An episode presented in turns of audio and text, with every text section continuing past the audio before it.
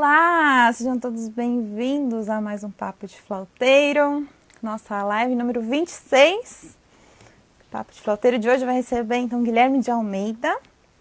E eu estou muito feliz de conversar com o Gui. É, eu conheci o Guilherme na Unesp. É, nosso primeiro contato foi, foi lá na Unesp, eu estava fazendo bacharel e ele estava cursando composição. E aí nós nos conhecemos e começamos a criar juntos, já tivemos feito algumas apresentações, inclusive eu não sei se vocês viram, mas no story eu compartilhei um pedacinho é, de um recital que eu fiz e que o Gui tocou com a gente foi incrível. Então eu espero que vocês aproveitem bastante a live de hoje. Sejam todos bem-vindos. É, bom, vou começar então, vou chamar o Gui para a gente já começar a conversar e não perder tempo. Vamos ver. Vocês estão me ouvindo bem? Tudo certo? Oi, Gui! Olá, tudo bem? Tudo bem, e você? Eu estou muito bem, obrigado pelo convite. É muito bom te, te ver mesmo à distância. Ai, nem fale, nossa, muita saudade. Eu fiquei muito feliz por você ter aceito para vir participar do Papo de Flauteiro, conversar com os nossos amigos flautistas sobre flauta, sobre composição, que você entende bem, entende super bem. Então, achei ótima sua participação aqui com a gente. Obrigada, viu, Gui? Não, obrigado a você. E, e mesmo agora a gente aqui na França está confinado de novo. E, eu sei que aí no Brasil vocês nunca deixaram tá, de estar tá confinado, foi sempre um pouco complicado. E bom, agora calhou bem o dia da live, eu tô super tranquilo. Ai, e... que ótimo. Vai ser super legal, obrigado pelo convite. Ai, que legal. É, ah, se apresenta então, porque né, eu te conheço super bem, mas se apresenta para o pessoal, te conhecer um pouquinho, conhecer um pouquinho da sua história. Tudo bem. Uh, então, me chamo Guilherme de Almeida, Uh, eu estudei piano no, na Escola de Música de São Paulo, com a Sheila Glaser. E lá eu pude participar de diversas outras matérias e grupos, como o coral. Eu também fui pianista do coro infanto-juvenil na época. E por conta desses caminhos que eu fui pegando, né, dessas saídas que eu fui pegando ao mesmo tempo que eu cursava o curso principal de piano, eu pude fazer outras coisas que, que acabaram sendo uh, muito importantes para a minha formação, como tocar no coro infanto juvenil da escola, que depois a gente fez algumas óperas no Teatro Municipal, no Teatro São Pedro. Então eu pude conhecer um pouco do teatro de ópera, de como é que é um pianista ensaiador, uh, como é que é um processo de preparar uma ópera. Uh, e estar tá em contato direto com a, a, regente e as exigências que se tem de, de, um, de um, pianista, né? como é lidar com a voz. Então, ao mesmo tempo, eu comecei a fazer o coro da escola, onde eu comecei a cantar e me apaixonar por isso. E depois acabei entrando no coro da USESP, no acadêmico. Uh, e aí pude também cantar com a USESP, os programas com alguns agentes incríveis. Me apaixonei pela música coral, porque eu já era apaixonado de escutar, mas de cantar, eu fiquei apaixonado. Uh, acabei como cantor depois trabalhando no Teatro Municipal, no Coral Paulistano, enquanto a Naomi estava lá. Inclusive, ela fez algumas das minhas peças e o que a gente criou uma conexão muito bonita e ela me ensinou muita coisa sobre música coral, então foi super legal poder ter aproveitado no finalzinho da vida dela e estar junto dela. E, e bom, e com o canto, uh, atualmente eu estou estudando no Conservatório de Paris, porque uma das minhas, das minhas vontades sempre foi estudar improvisação porque eu fiz o piano na escola de música, paralelo a, esse, a esses projetos que eu tive. Eu dei aula também no projeto Guri, como você dá. Um, e eu toquei no projeto Bacarelli, toquei no coro sinfônico de São José dos Campos. Então, como pianista, eu sempre fui muito envolvido com o coro. Uh, e depois eu entrei em composição na Unesp. E foi lá que, que a gente se conheceu e que realmente a gente começou a conversar e que você me surpreendeu com o convite de escrever uma peça para o seu recital. E é uma das peças que eu acho que as pessoas mais gostam quando elas escutam. Quando eu recomendo, ah, vai no meu canal, vai lá ver o que eu escrevi, né? Ou se alguém pergunta, ai, será que eu posso escutar suas coisas? E aí sempre falam que o Espanta Recalque, que é a peça que você estreou com a Tainá, uh, é super legal, eles adoram. E assim, é, eu realmente acho que essa peça vocês fizeram um trabalho incrível e valorizaram super o, o, o texto escrito musical. E, bom, na Unesp, então, eu pude conhecer várias outras pessoas e desenvolver esse lado de compositor, mas sempre tive, ao mesmo tempo, esse lado do improvisador do lado.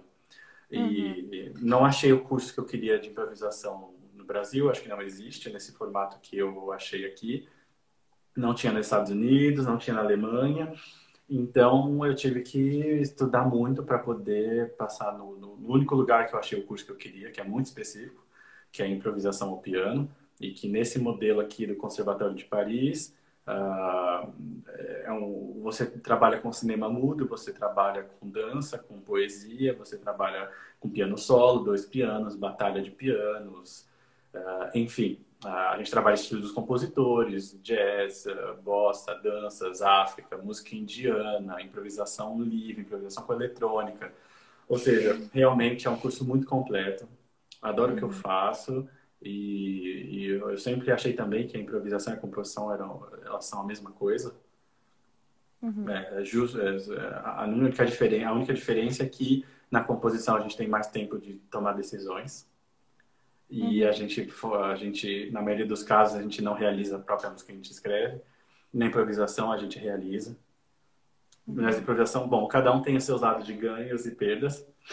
Mas uh, em, grande, em, grandes, em grande cenário, essa é a minha trajetória. Hoje aqui, então, eu estudo no, no conservatório. Uh, eu faço on martenot, que é um instrumento maravilhoso, que, por exemplo, vocês podem escutar na Turangalila, a Sinfonia Turangalila do, do Messiaen. Um, enfim, uh, faço melodia lead, então eu estudo, uh, um duo aqui com uma pianista chamada Hee Jun Han, e a gente faz uh, música de câmera juntos, faço improvisação da música da Índia, enfim, é, é, muito doido e, enfim, acho que eu pude falar um pouco da minha trajetória. Uau, dá pra ver assim que versatilidade Guilherme tem. né? Não é assim qualquer coisa, não, não é fraco, não, menino. É... Gui, deixa eu aproveitar e te fazer uma pergunta que, que agora me ocorreu e que talvez possa ocorrer para as pessoas que estão nos assistindo também. Porque acompanhando nessa trajetória, eu vejo que você é, é muito envolvido com, com a música de diversas maneiras, né? Então, como cantor, como pianista, compositor. E como que foi para você? Foi natural, assim, isso de, de se descobrindo nessas áreas e ao, e ao mesmo tempo, né? E, como eu falo, organizando a vida, né? Porque às vezes as pessoas ficam com medo de se descobrir, de tentar outras coisas é, porque acho que vai atrapalhar. Ah, e se eu começar a compor, a estudar composição, vai me atrapalhar no meu instrumento. Então, assim, para você foi um pouco complicado é, administrar, assim, ou foi, foi tranquilo, foi natural? Olha, eu acredito que tem três pontos aí que eu posso comentar. O primeiro é que eu sempre tive essa personalidade um pouco uh, pulverizada, sabe? Ah, uhum. pra, é, ele é, é em todos os lugares. E eu sempre, eu sempre tive dificuldade de, de estar no, no, no, único caminho, de fazer uma coisa durante muito tempo. Eu sempre fui assim. Uh, desde antes de começar a estudar música, comecei com 15 anos. Uh, e eu sempre tive também a sombra do, dos, dos professores de piano que diziam ah, mas não, você não pode fazer isso também. Você tem que só estudar piano, sabe? Já, já escutei também de comentários como esse que me desencorajavam de fazer o resto, porque eu também tocava violoncelo na época, toquei numa época uh, na orquestra lá da, da, Unesp, já toquei em outras orquestras menores também, mas eu sempre fui assim. E a partir do momento que a, a também foi sua professora, a Sarah Hornsby, ela, eu a conheci porque eu fiz o grupo contemporâneo da, da, da MESP, é, e ela me disse, olha, você não tem que você não tem que decidir o que você quer. Porque eu perguntei para ela, né? Ah, o que, que você acha? Porque eu tenho que decidir o que eu quero estudar, porque é canta, piano, não sei o quê. E eu quero estudar também fagote, né? Ela falou, você não tem que decidir, você tem que fazer tudo o que você quer. E, e a partir desse momento, foi a primeira vez que alguém me disse: você tem que fazer tudo isso porque você é assim. Uh, e aí isso me abriu uma porta que ela continua aberta até hoje, escancarada. Então, assim, se eu tenho vontade de fazer ou curiosidade, sim, eu vou fazer. Então, esse foi o primeiro ponto. O segundo ponto, eu acho que essa parte de organização, ela é, é, é exigida, né? Você precisa disso, porque como é que você vai ter um... Se você trabalha só um instrumento, por exemplo, se eu trabalhasse só o violino e eu só fizesse isso, mas tudo que eu fizesse fosse no violino, a partir dele, tudo estaria ligado. Um trabalho técnico, ele não seria, ele seria um único trabalho técnico para um instrumento. No caso, a organização ela se dá de você ter uh, você ter a disciplina e encontrar o equilíbrio para poder manter todas as técnicas num nível que seja sempre tudo no mesmo. Claro uhum. que às vezes você depassa em uma coisa, você deixa outra de canto e você vai selecionando também é, de acordo com as oportunidades. Mas eu acho que a organização é muito de você saber os seus limites, saber o que é possível fazer e de manter uh, um nível que você vai conseguir uh, fazer bons trabalhos, né? Então, eu sei os meus limites como cantor, eu sei os meus limites como pianista, eu sei os meus limites como, como compositor, como. Enfim. E eu também sei os pontos fortes, eu sei o que eu tenho de forte. Então, eu pude encontrar na composição um, um ambiente onde eu posso juntar tudo isso e onde tudo isso vai, vai ser útil. Então, foi um resultado. A improvisação ela apareceu como um resultado. E um terceiro ponto, que seria o ponto de organização e de renda e trabalho, ele vai aparecendo com as oportunidades, né? você, você, como improvisador ao piano, você pode trabalhar. Eu estou trabalhando no cinema mudo, que é super específico, que é como improvisador, mas eu também trabalho como professor de piano. É, eu já trabalhei cantando em coro, em ótimos coros, e, e isso foi super, foi incrível para minha formação. Uh, você pode trabalhar como professor de teoria, de escritura, mesmo de composição, de criação. Você pode fazer trilha sonora, enfim, é todo um caminho que abre. Mas aí você tem que ver o que, que você quer. Mas eu acho que a organização de saber os seus limites e saber os seus pontos fortes, eu acho que é, é imprescindível. E se você, como eu, tem vontade e curiosidade, eu acho que tem que fazer sim, porque tudo que você vai fazer vai te agregar, tudo. Tudo te agrega e, e, nada é de menos. O máximo que vai acontecer é que você vai utilizar mais raramente, mas pelo menos conhecimento ninguém te tira. Podem te tirar sua casa, seus instrumentos, pode te tirar seu direito de, de ir e vir, mas o conhecimento ele continua em você. Verdade, verdade. Nossa, super legal isso que você compartilhou.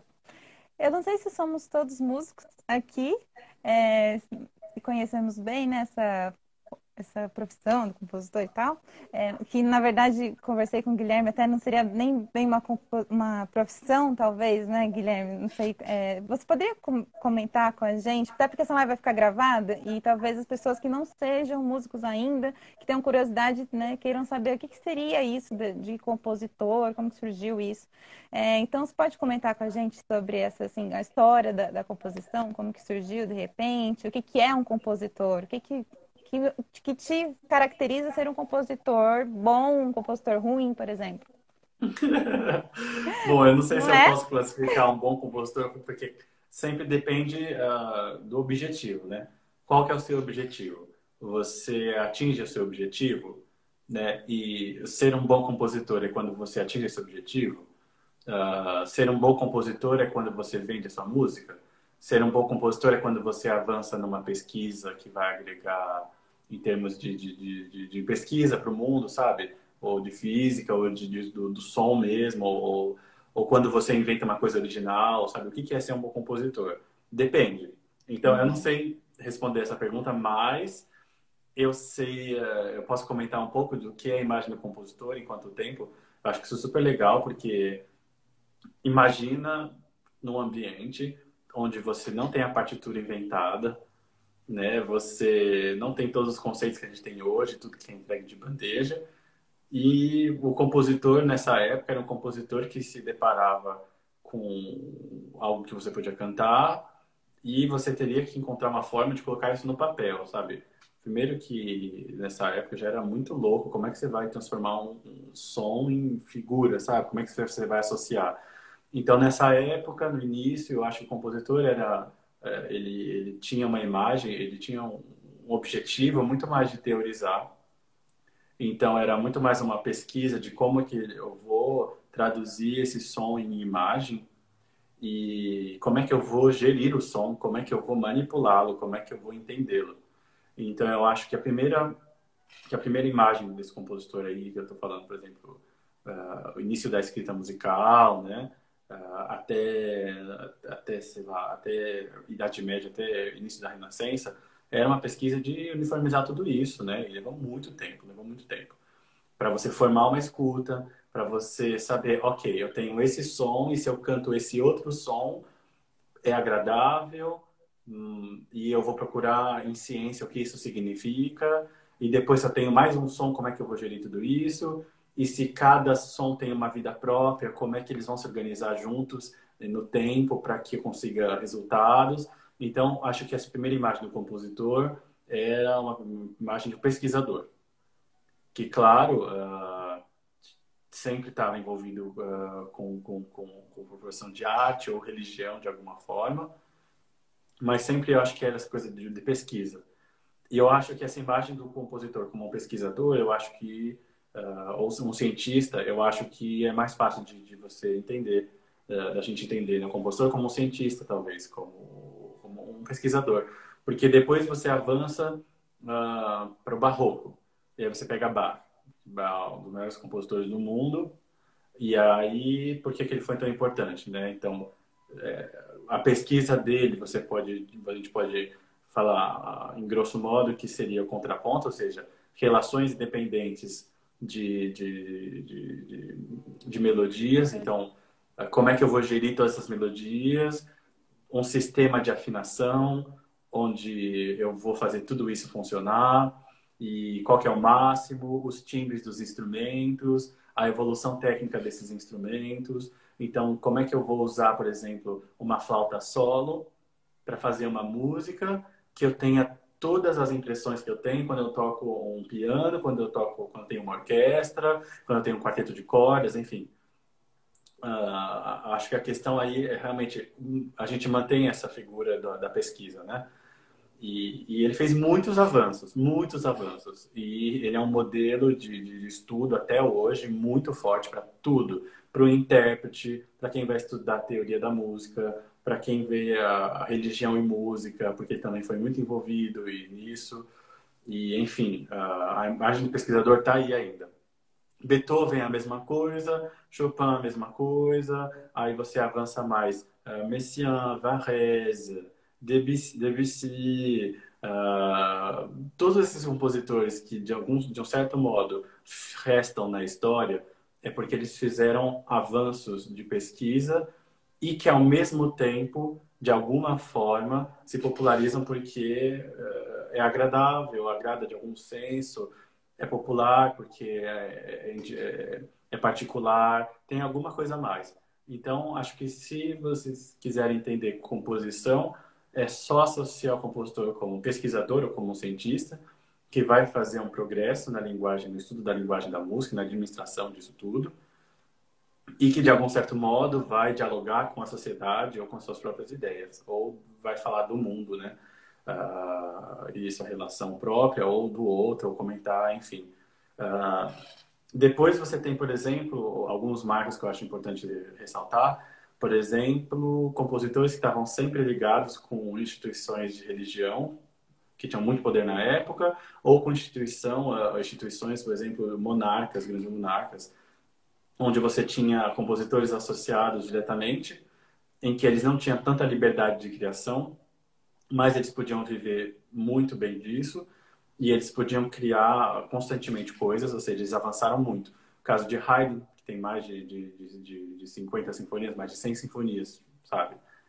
E claro que, que o conceito muda com o tempo, mas é, é diferente. Você vê a produção que tem Bach, porque trabalhava que nem um louco todo dia, ah, aí você vê a produção de outros compositores, sabe? Isso depende. Então, eu acho que também tem que ver é, que eles estavam ligados com instituições ou não. Beethoven, ele começou, por exemplo, a, a trabalhar independentemente para fazer o que ele queria. Então, ele adquire uma liberdade, mas, ao mesmo tempo, ele não, não tem a, a mesma produção dos outros, mas ele tem uma liberdade, ele é tão genial que ele consegue ter encomendas e tudo mais. Chopin, por exemplo, trabalhava com, dava cursos de piano, ele, ele era improvisador em hotel, às vezes, sabe? Mas ele não ganhava dinheiro com a composição. Então aí você já vê que uns, tipo, os compositores mais celebres para piano da história já não vivia da composição. Uhum. E aí, será que na época ele ia falar, nossa, ele é um compositor, um bom compositor? Uhum. Aí você pega hoje em dia que você tem um compositor que cria uma música para Beyoncé ou para Lady Gaga. Em termos de pesquisa musical, ele pode estar tá abaixo do, do, nível atual, por exemplo, que se exige de um compositor uh, quando você estuda no conservatório, numa faculdade, uh, mas ele ganha muito mais dinheiro, ele tem muito mais sucesso. Será? Por exemplo, será que, que você que a gente conhece os compositores que escrevem músicas para ela, sabe? Ou a gente conhece só a identidade que, que... enfim, aí já é um problema de, de, de, de mercado, de música de mercado e de massa, de produto cultural. Mas eu acredito que que, que o compositor é um pesquisador e, e, e, tem que ser apaixonado por isso e tem que ter um norte para poder continuar a pesquisa ou conhecê-lo o suficiente para poder passar para os outros que querem conhecer e que são potenciais pesquisadores para o futuro. Eu acho que eu respondi a pergunta, eu sou muito prolixo, hein? Sim, sim, respondeu sim. Eu também fiz uma pergunta com um monte de pergunta embutida, né? Mas eu, eu respondeu perfeitamente, deu para entender sim. Eu lembro que a gente estava conversando sobre isso, né? E aí você comentou que não era bem bem uma profissão. Eu não lembro se, se eu entendi bem, assim, isso de não ser profissão. É porque não existe mesmo a, lá na, sei lá, onde você for registrar isso, assim, eu não posso falar que eu sou um compositor, por exemplo? Ou é Olha, por causa de uma coisa mais filosófica, assim, não sei, que a gente tava Não, eu acho que não tem nada de filosofia. Eu acho que seja justo, quando a gente fala profissão, é, é fortemente ligado ao que a gente ganha, ao desempenho que você faz, alguma coisa, enfim.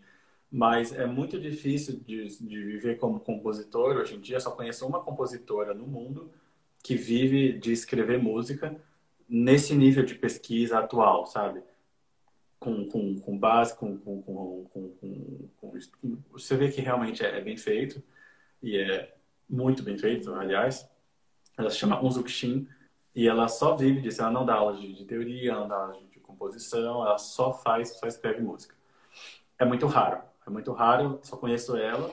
E porque, por exemplo, você pode ter encomendas, né, para compositores, mas como é que ele vai viver se ele não tem certeza se as pessoas vão encomendar ou se eles não têm, se não tem encomendas o suficiente para. E não quer dizer que ele é bom, ele é ruim. Só quer dizer que a gente está menos habituado hoje em dia de fazer música nova. E você vê uma sala de concerto, a sala de concerto é muito mais um museu da música, né, do que é um museu. Você vai lá para escutar coisa, mas é incrível também, sabe? É incrível. Você tem essa porque uhum. são coisas tão incríveis que você precisa estar tá renovando, né? Mas é, eu acho que eu acredito que não seja realmente profissão, porque a gente não tem mercado de trabalho. Uh, você pode escrever uhum. musicais, você pode escrever, uh, mas sempre vai cair no produto. Então acho que é muito mais alguém que, que domina a música para fazer um produto do que um compositor. Acho que a gente teria, pode existir nomes, né? Mas enfim, eu acho que é isso. E você sempre vê professores de composição ou, ou compositores que, na verdade, são professores de teoria, de percepção, de, de análise, de, de harmonia né? Porque ele conhece tanto aquilo que ele pode dar aula disso. Isso é incrível. Isso é a, forma, a fundação, a formação para todos os músicos e para quem não é músico também, que quer estudar, que seja um amador da música. Mas eu acredito que realmente para encarar como profissão, eu acho que que não. Acho que Entendi. Que, que não dá. Hum, entendi. É, faz sentido o que você comentou. É, a gente às vezes não pensa dessa maneira, né? E, e, é interessante isso você comentar com a gente. É uma pena, na verdade, né? Quem sabe aos pouquinhos vamos mudando essa ideia aí, né? Estamos contribuindo aí, ó. Tem espanta recalque, tem os três estudos para a falta solo que surgiu na pandemia. Vamos falar um pouquinho deles, dos estudos? Beleza. É... Ah, você quer contar como que foi que surgiu a ideia, a inspiração? Falar um pouquinho okay. de cada um? Ok, bom, depois que eu escrevi o Espanta Recalque, eu sempre escrevi muito para flauta, acho que eu sempre tive muita relação com flautistas e sempre amei o, o instrumento. E e eu já tinha escrito bastante para flauta solo. E depois que eu escrevi a primeira vez para duas flautas, que foi Espada Recalque, uh, eu, eu, quis, eu, eu quis dar o mesmo efeito de, de, de, de, dessa impressão que a gente tem de ter muito mais flauta do que, do que tem, né? Uh, mas com uma flauta só. E eu tinha acabado de estudar muitas peças para flauta solo e falando um pouco também de técnica estendida, se vocês forem no canal da Ariane para escutar as músicas, não tem nenhuma técnica estendida, porque eu acho que é, uh, eu acho que é um direito. Para mim é um direito e a gente tem que conquistar esse, dinheiro, esse direito. É tipo se eu hoje for no piano e quiser fazer uma improvisação livre ou nada tonal ou com barulhos ou com essas coisas, hoje é conquistado, porque eu sei fazer, eu sei controlar isso. Então eu sei criar um discurso com tudo isso, mas eu não tenho um conhecimento do, do da técnica estendida para flauta conquistado para poder usar. Então, se eu fosse usá-lo, seria com uma relação um pouco mais sonhadora, eu diria, uh, inocente talvez. Mas eu acredito que eu ainda uh, eu ainda não, não, não tinha esse não, não tinha atingido esse estado, por isso que eu só usei eh, só, só usei as, as notas, mas eu resolvi explorar isso dentro da, da pesquisa que eu estava fazendo, que eu ando fazendo, que era uma maneira uh, de utilizar os ritmos, uma maneira de construir a forma da música, uma maneira de fazer soar a flauta de uma maneira parecida com o espanta-recalque, ou seja, que eu possa ter a impressão de que tem muito mais coisa acontecendo do que está escrito, uh, talvez. Uh, e também um sistema de, de, de, gerir as notas, né, de criar uma harmonia que funcionasse muito bem na flauta e com tudo isso ao mesmo tempo. Então, realmente foi uma pesquisa muito particular, óbvio, uh, e que, que, por exemplo, eu dividi em três partes. E são três estudos para flauta, por exemplo. Ah, você consegue mostrar a partitura. É, eu vou tentar mostrar aqui, ó. Tá no YouTube. Só tentar ver se. Tirando o suportinho aqui pra ver se melhora. Aí. Legal. Tá porque a primeira, a primeira música, ela, ela é. Ah, você consegue colocar. Comecei a tocar. ok, pode colocar o início. Posso pôr? Vou pôr um pedacinho do primeiro. Primeiro é o Guarnieri.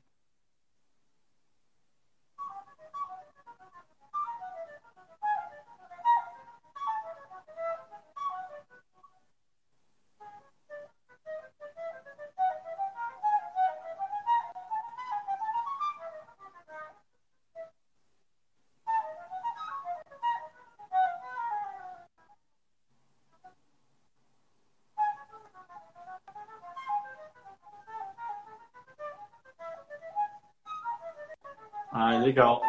Eu acho que já posso comentar um pouco. Como a, a você acabou de dizer, eu, ele leva um, um sobrenome aí de, de Guarnieri, porque eu gosto muito do, do, de como são as composições do compositor. E ele escreveu 20 estudos para piano, do qual eu, eu já toquei alguns. E eu queria, de alguma forma, fazer uma releitura disso também. Então, se depois vocês quiserem escutar, tem vários vídeos no, YouTube também na, nas plataformas digitais de, de, escuta de música. Vocês podem escutar e é super bonito, eu recomendo. E eu queria também fazer a mesma coisa, só que na flauta e um pouco com toda essa pesquisa aí que eu te falei. Então, é, eu, eu, tento a cada nota dar uma importância uh, grande. Uh, bom, se eu dou, dou uma importância, já é grande. Uma grande importância para para o valor que ela tem harmônico, né, de qual que é o desempenho dela, e que tudo passasse muito rápido, de uma forma que a gente tivesse uma saturação de funções harmônicas tão grande que, que isso talvez poderia ser ignorado. Uhum. Uh, porque depois de um tempo, se você tem muito, você é, você, você não escuta né, mais. Se você tem muito de uma coisa, é saturação, essa saturação às vezes não é boa para o discurso musical. Mas esse, nessa, nesse, nesse ponto era, era proposital. E, e o ritmo também, ele, ele, ele, é, ele é, é, é baseado no, no chorinho, uhum. mas eu queria também legais. criar uma essa concentração que você coloca é genial. Nossa, é muito divertido tocar. Dá trabalho para montar, gente. Dá trabalho. É uma coisa que não é fácil. Você pega e sai lendo, não. Mas quando sai, quando começa a sair, você começa a curtir. Nossa, é muito bom. Muito gostoso mesmo de tocar. É, divertido, é muito, não, tem, não tem nada que repete. É, parece uma dança. Tem nada que é repete. Bem... É bem, é, como estudo, eu acho que ele é bem legal, porque você acaba estudando uma métrica muito, muito doida que não é tão doida assim, porque se a gente pega coisas uh, atuais, ou mesmo de, de 50 anos atrás, tem coisas super mais complexas, né, e doidas, entre aspas, mas eu queria trabalhar com um senso de pulso, de métrica hoje, que, que poderia ser interessante para uma gama de músicos, que é bem legal. Uh, o segundo estudo ele era a mesma coisa, só que mais baseado em escalas. E o terceiro, no, ele era como se eu tivesse um acorde congelado, é totalmente o oposto do primeiro, onde eu tenho tudo isso. Uh, é, esse é o segundo, então vocês podem ver que até visualmente vocês têm escalas para todos os lados e elas meio que colocam um, em uso um, um, certo acorde que eu uso como base. E talvez você possa mostrar a partitura do terceiro. Procurar o terceiro. Porque o terceiro ele é o contrário do, do, desse primeiro estudo, ele tem só uma harmonia congelada e, e essa harmonia ela, ela parece um pouco pulverizada, né? Como se ela tivesse salpicado assim. A gente coloca a harmonia dentro de um pote de sal e num saleiro e a gente é. só ela e a gente pode escutar várias vozes. Então, o processo de, de composição aí foi que eu escrevi uh, várias vozes e depois eu só fui uh, picotando e salpicando e inserindo notas. Acho que você pode colocar um pedacinho para a gente escutar. Vamos lá. A gente começa aqui. E é legal que, que para flauta a gente não está acostumado a ficar tocando coisas que são muito é, saltitadas, assim, né, saltitantes. Então, assim, foi bem interessante o processo de aprender, de tocar isso aqui, essa, esse estudo, justamente por causa disso, não é uma coisa que a gente está acostumado, que não tem muito no nosso repertório, assim, é... tem, mas não para estudo, né? Pensando que em estudo. Vamos lá, vou ouvir um pouquinho, um pedacinho para ouvir.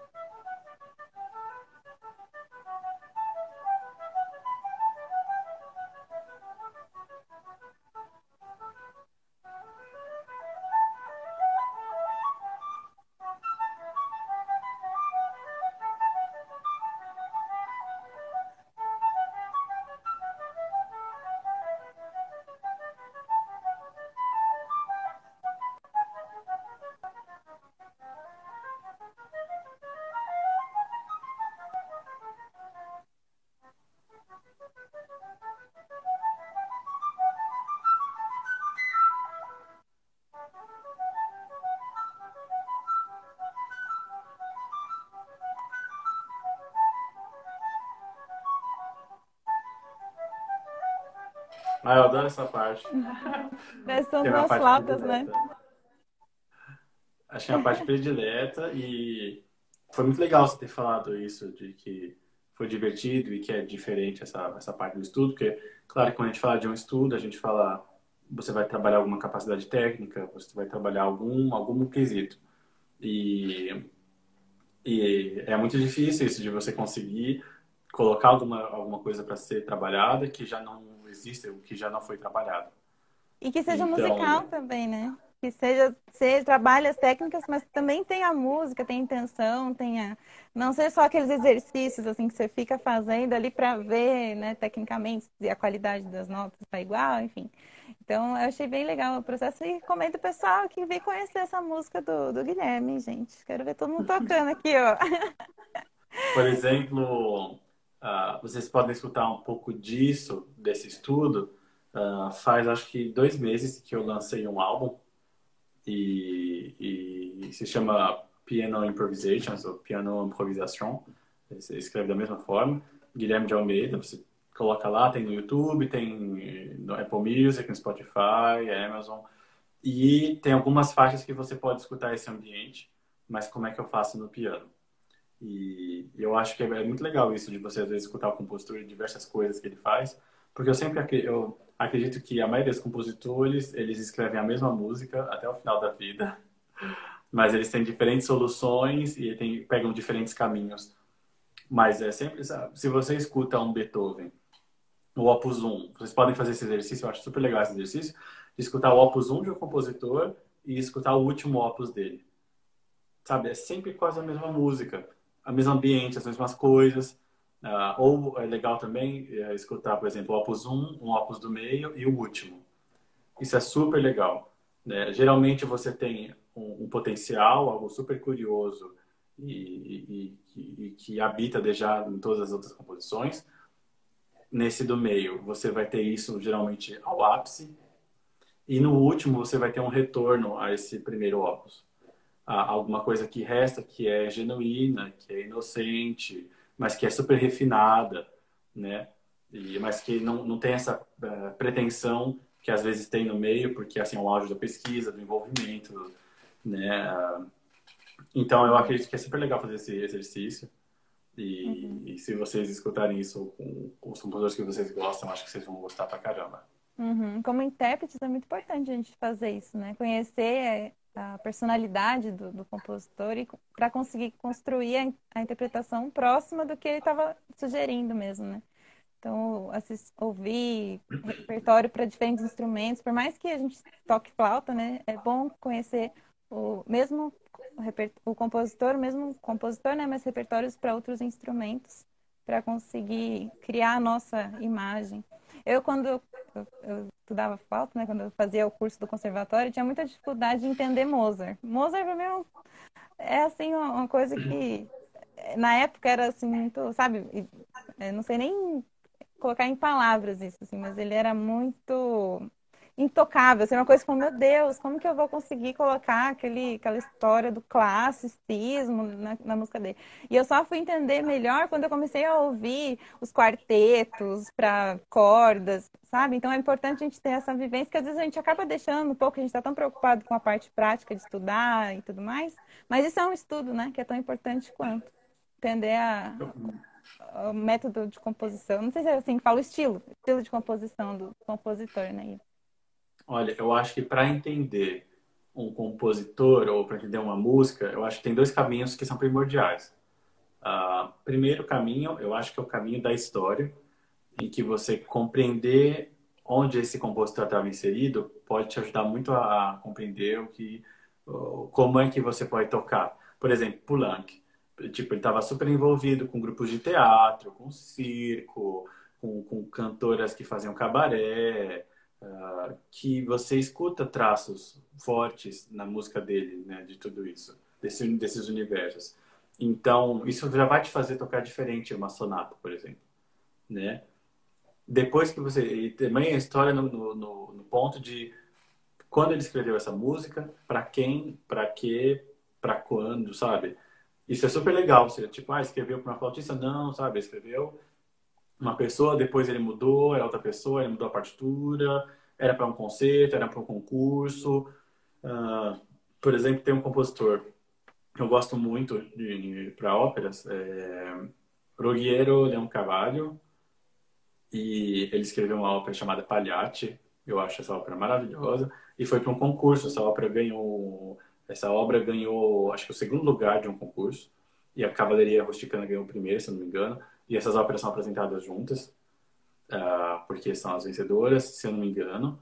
e você vê que, por exemplo, foi uma de concurso, você vê que a cada momento, assim, bombardeado de, de coisa para de informação, de pesquisa, né? É realmente o sumo de, de alguma coisa. Ah, então, já tem esse caminho da história, e para entender também os compositores, eu acho que tem o caminho da análise. Você realmente entender, por exemplo, Mozart. Mozart, para mim, é, vai ser sempre ser complicado.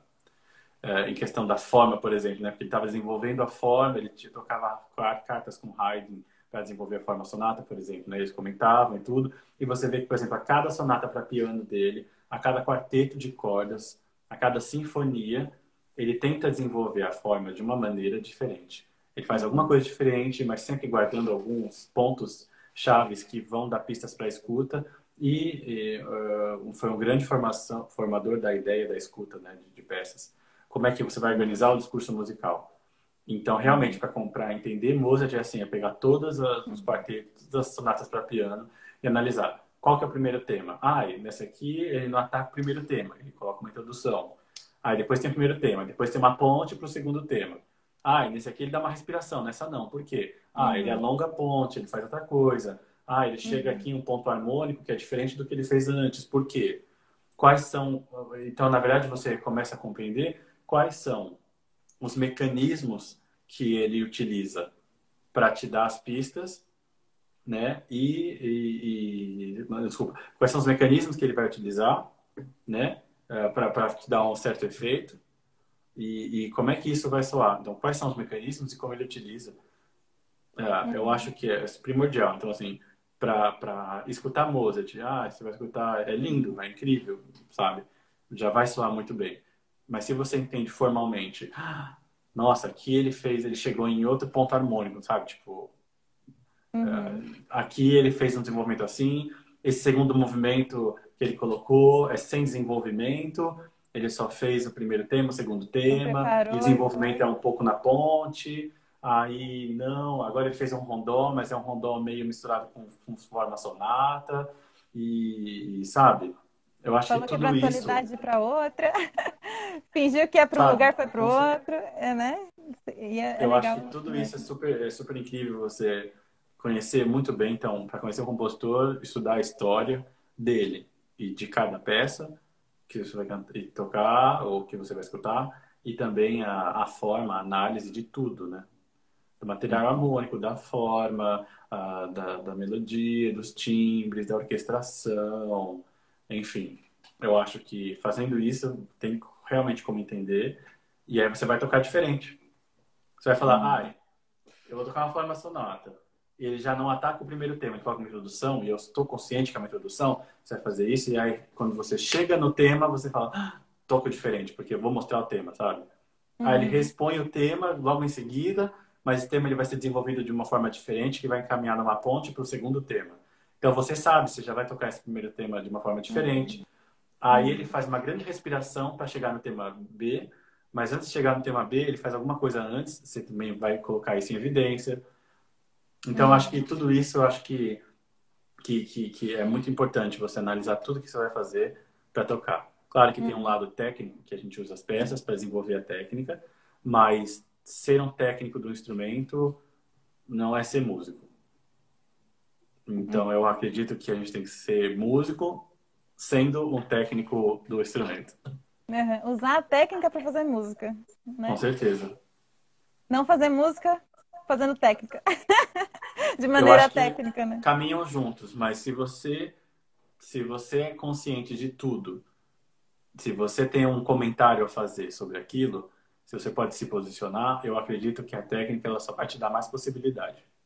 Uhum. Né? É, imagina um pintor que ele consegue usar cinco tintas diferentes, cinco materiais diferentes, e ele vai pintar um quadro ele pode fazer um quadro super mais rico se ele só tivesse uh, o domínio de um lápis e borracha. Claro que ele pode atingir mais riqueza ainda só com lápis e borracha, mas você entende o que eu quero dizer? Se você conhece mais possibilidades, tudo isso vai agregar. Um pintor que a gente coloca dois pintores um lado a lado e eles dois têm que fazer um quadro com um lápis.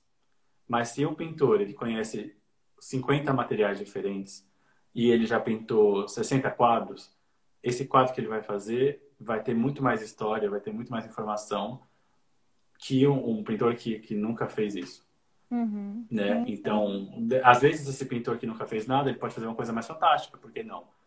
Uh, mas você vê que o nível é diferente, a, uhum. a certeza com que você vai fazer alguma coisa é diferente. Sim, uh, As decisões são diferentes e eu acho que isso é super legal, isso é evidente. A gente consegue ver isso claramente. Claramente. Uhum. Quanto mais você estuda, mais você domina alguma coisa, menos limitações você tem para usar aquilo, né? Você consegue usar. São portas que abrem. Melhor. Exatamente. É.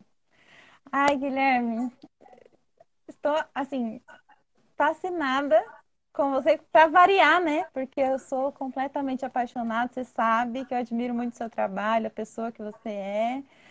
Infelizmente, nossa live está caminhando para o fim já.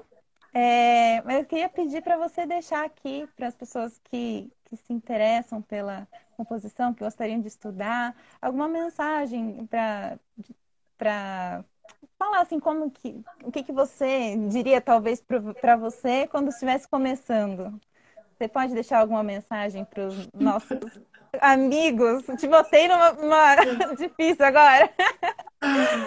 Olha, eu não, eu, claro que eu já ouvi essa história de, ah, o que, que você faria para você, né? E aí não sei, eu acho que eu comecei a pensar em compor tem 10 anos.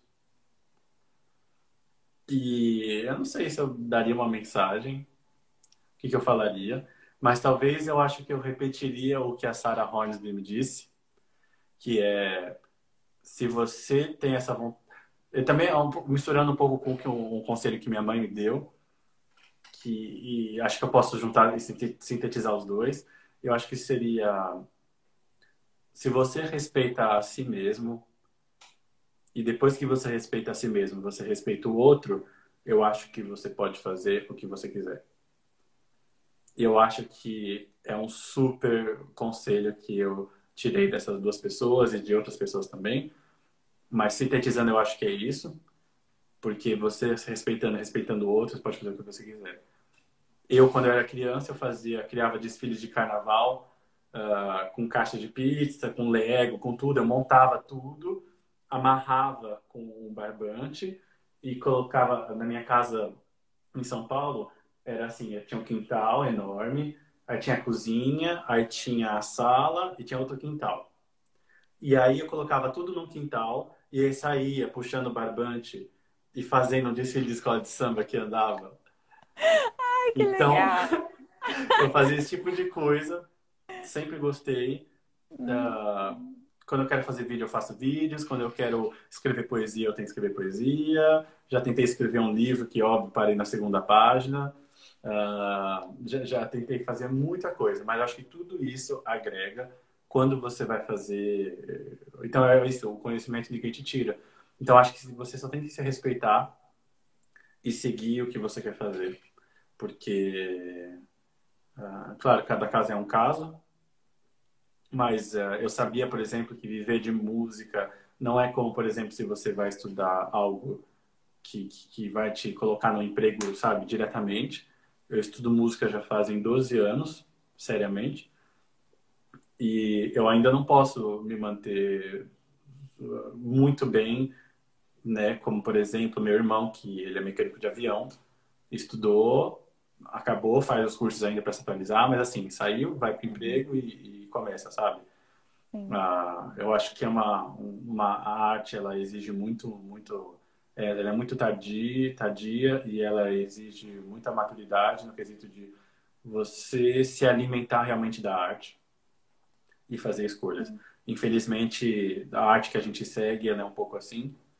E eu acredito só que a gente tem que ter consciência e se respeitar e respeitar o outro. E muito obrigado por, por me convidar. É sempre muito muito agradável ver o seu sorriso, é muito agradável te ver, te escutar. Foi muito linda a troca que a gente teve quando a gente trabalhou a composição que, que você aceitou fazer. E e com certeza tenho muitas saudades. Sei que é super difícil esse período que a gente está vivendo, super incerto, os concertos estão cada vez mais escassos, uh, escolas, tudo mais, está todo o mundo passando por um período muito difícil, mais de, de 42 bilhões de mortos no mundo por causa do Covid, ainda todos os problemas de guerra e tudo mais. Acho super complicado. Eu acho que esse momento que a gente faz arte, que a gente cria, que a gente estuda, que a gente coloca, eu acho que é uma, um, um, um respiro. Eu acho que é uma bengala, um ponto de apoio, sabe?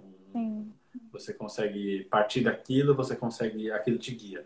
Eu acho que essa luz que a gente uh, e quando eu falo luz, não falo de religião, falo realmente luz, de alguma coisa que, que brilha, que, que, que guia no escuro. Eu acredito que não só para a gente faz diferença, mas para quem está do lado também. Mesmo que a pessoa não vai ouvir aquilo, mas ela está envolvida com essa história, com o que você faz, eu acho que aquilo uh, traz alguma coisa diferente de, de, de, de, É legal, eu acho que é uma coisa que a gente tem que continuar fazendo. Uhum. É igual você falou mesmo, é, é luz, é um apoio que, que a gente está precisando nesse momento, de saber que tudo vai passar e usar essa arte para nos fortalecer, para trazer sentimentos bons e, e que a gente vá, de, esperança, né? Que a gente vai conseguir passar por isso, porque vai passar, uma hora vai passar, tem que passar. E é, é isso, a gente tem que continuar aí firmes no que a gente acredita e compartilhando, né? Agora, agora mais que nunca é hora de compartilhar, é hora de a gente estar junto. Então, eu agradeço muito, Guilherme, por você participar do Papo de Flauteiro. Nossa, assim, muitos insights, muita informação. Eu amei. Como todas as nossas conversas, eu amo. e espero que vocês também tenham gostado, pessoal. O pessoal tá quietinho aqui hoje. Mas espero que vocês tenham gostado. É... E nos vemos daqui duas semanas para mais uma live Papo de Flauteiro. Ah, eu queria pedir, Guilherme, caiu? Não, né? Hum. Vamos Não, fazer uma live? Uma live. Vamos fazer um print? Vamos fazer um print para a gente um compartilhar? Print. É, assim okay. a gente se arruma por isso aqui. Vamos lá, pessoal. Vocês gostaram da live? Tira um print aqui com a gente para poder compartilhar e deixar uma mensagem bonita para o Guilherme lá de agradecimento. Um, dois, três e. Aí! Congelei o meu sorriso Foi. aqui. Ai, acho que saiu os comentários. Deixa eu tentar de novo, vou desativar os comentários só para não pra sair o rostinho do Guilherme bem bonitão. Olha. Um, dois, três e. Aí, agora foi. Não dá para te Eu não ganho do seu sorriso, mas eu tentei. Ah, até parece. gente, muito obrigada por terem acompanhado o Papo de Falteiro, terem ficado aqui com a gente. E acho que é isso, Guilherme. Você quer falar mais uma coisa? Só tenho a agradecer e, bom, gente, cuidem-se. E obrigado, Ariane. Continue sim fazendo isso, que é super legal. Você tem um super um background de já, de já. Você tem um super background já. É muito francês, Guilherme. E, e eu acho que, que, que, que, é super importante o que você está fazendo e que você deixa disponível e é um norte. Sempre que a gente tem uma dúvida, que a gente quer ver alguma coisa, é só procurar lá no seu canal, a gente vê, a gente fala, nossa, super legal. Tem vídeo de técnica, tem vídeo de história, de estudar fora, agora de compositor. Verdade. Então, eu acredito Verdade. que que, que é super legal esse norte que você está fazendo. É um trabalho de pesquisa super importante e tem que ser apoiado e eu sou fã. E essa troca, né? É isso mesmo. Tem que, tem que ter. É o que dá, igual você falou, é o que dá esse respiro, esse apoio pra gente. Então, assim, tá sendo muito bom para mim. E eu fico muito feliz de poder compartilhar com as pessoas aqui, né? Então é só, é multiplicado esse, esse bem. Obrigadão, Guilherme. Bom descanso, okay. bom final de semana. E se cuidem em casa, né? Ainda mais agora que estamos voltando aí a, a fazer o lockdown aí na Europa. Então, cuide-se, por favor, que eu quero fazer muita parceria com você ainda, hein? Ah, eu também. um abraço Obrigado, e até mais. Tchau. Até mais, pessoal. Tchau, tchau.